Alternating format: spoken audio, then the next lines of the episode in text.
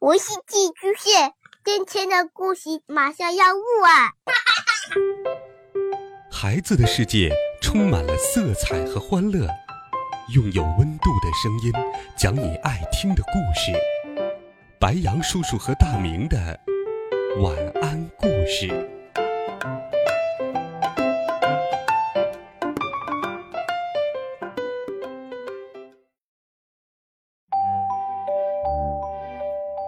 小朋友们、同学们，大家好，欢迎收听白羊叔叔讲故事。今天，白羊叔叔继续给你准备了经典童话《鼹鼠的故事》，一起来听《鼹鼠和雨伞》上。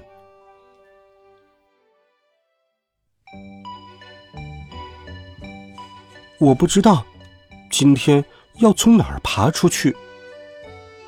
小鼹鼠每次都会对自己这样说：“那真是很有趣的游戏呢。”那是因为鼹鼠丘的通道在地底下，小鼹鼠从来不知道自己该出现在游乐场，还是在马铃薯田地里，是靠近树林边的喷泉，或是在花坛上的郁金香的花丛里。这一回呢，有一大堆东西。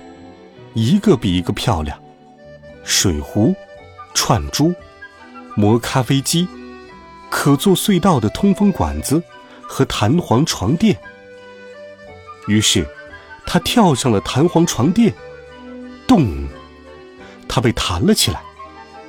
直到他乱蹦乱跳，玩的筋疲力尽了，这才发现，这里的这些可爱的东西，没有一样是完好的。不是七扭八歪，就是凹下去，事实上都坏掉了。这就是他们为什么会被丢到垃圾场来的原因。我从来不丢弃东西，小鼹鼠想，东西坏了，我一定把它修理好，修好又可以用了。他开始修理一把有条纹的小雨伞，这可不是一件容易的事啊。他动了很多脑筋，最后总算把伞修好了。小雨伞像新的一样，小雨伞非常高兴，要答谢小鼹鼠。当风吹过，小雨伞像飞船在微风中航行；当风小了，它又像降落伞，慢慢往下降落。小鼹鼠高兴的不得了。就就小鼹鼠，小心点注意你要落在哪儿了。三只小鸟不断的叫着，打断了小鼹鼠兴奋的思绪。这个警告正是时候，小鼹鼠刚好要落在小河上，它的左脚已经沾到了水了。就在这时，小雨伞忽然翻了个身，伞面朝下。伞把朝上，变成一只美丽的小船，又快又安全，让其他小动物们看了好羡慕小鼹鼠。小鼹鼠不想一个人独享，好东西应该和好朋友分享。跟我一起来呀，乘着小船去旅行。小鼹鼠对着三只小鸟叫。又呼唤岸上张嘴呱呱呱叫着的青蛙。没问题，这将是非常成功的旅行。要是，要是那三只小鸟没有想到那个笨主意，去啄伞把上的按钮，它们啄得很用力，雨伞合了起来。这还用说？大家都知道。要把伞合起来，只要按一下按钮就行了。张开的伞可以当小船，伞一合起来，很快就往河底沉去了。三只小鸟吓得飞走了。小鼹鼠决定不顾一切困难都要抢救小雨伞。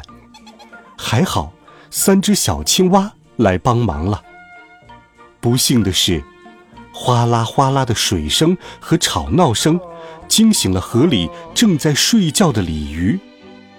它是条好心肠的鱼，可是它有些不合情理的鲤鱼习惯。它张开眼睛，总要马上吞些东西来。它一口吞下了小雨伞，只有伞把儿从嘴里露出来。现在怎么办呢？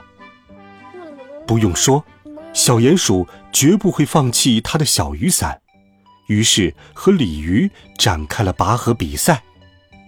比赛中，小鼹鼠碰到了小雨伞的按钮，小雨伞在鲤鱼的肚子里撑开了，鲤鱼变成了一条圆鼓鼓的怪鱼，它被吓坏了。鲤鱼像发疯似的。从岸这边游到岸那边，游来游去，直到撞上一块大石头，碰到了伞上的按钮，小雨伞马上又合了起来。鲤鱼赶紧把伞吐了出来，再也不想跟他打交道了。小鼹鼠怎么样呢？它高兴地转着头，乐得像，啊，像找回了它最心爱的宝贝一样。是啊，这是他亲自修好的小雨伞。小雨伞为了表示感激，用他的本领玩了这场最了不起的游戏。他从河里把雨伞拿上来，检查了一下，雨伞没有坏，那么游戏可以玩下去了。这回，小鼹鼠把雨伞拿来荡秋千，他先在矮的树枝上荡。然后越荡越高，一直荡到最高的树枝上。在树上，他看到了什么？哇！小鼹鼠看到了村子外绿油油的草地。天哪，那里在干什么呀？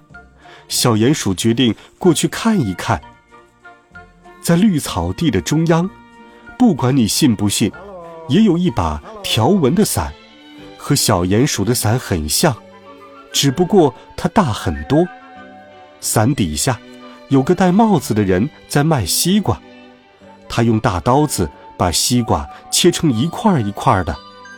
有一群小朋友围在那里，很高兴的在买红瓤西瓜。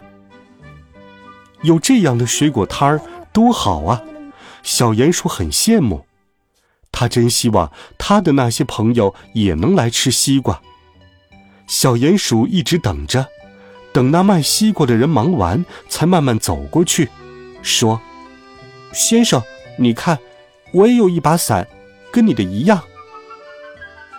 你有和我一样的伞，但是你没有西瓜呀，对不对？”哈哈哈。好吧，小鼹鼠，你过来，我给你一个西瓜。卖西瓜的人大笑着说：“这的确是个再好不过的主意了。特别是卖西瓜的人还把西瓜刀借给了小鼹鼠，让小鼹鼠用来切开绿皮红瓤的大西瓜。这让小鼹鼠乐昏了头，他开始吹起了口哨来。好了，孩子们，这一集好听的故事。”白杨叔叔就给你讲到这里，温暖讲述，为爱发声，我们明天见，晚安，好梦。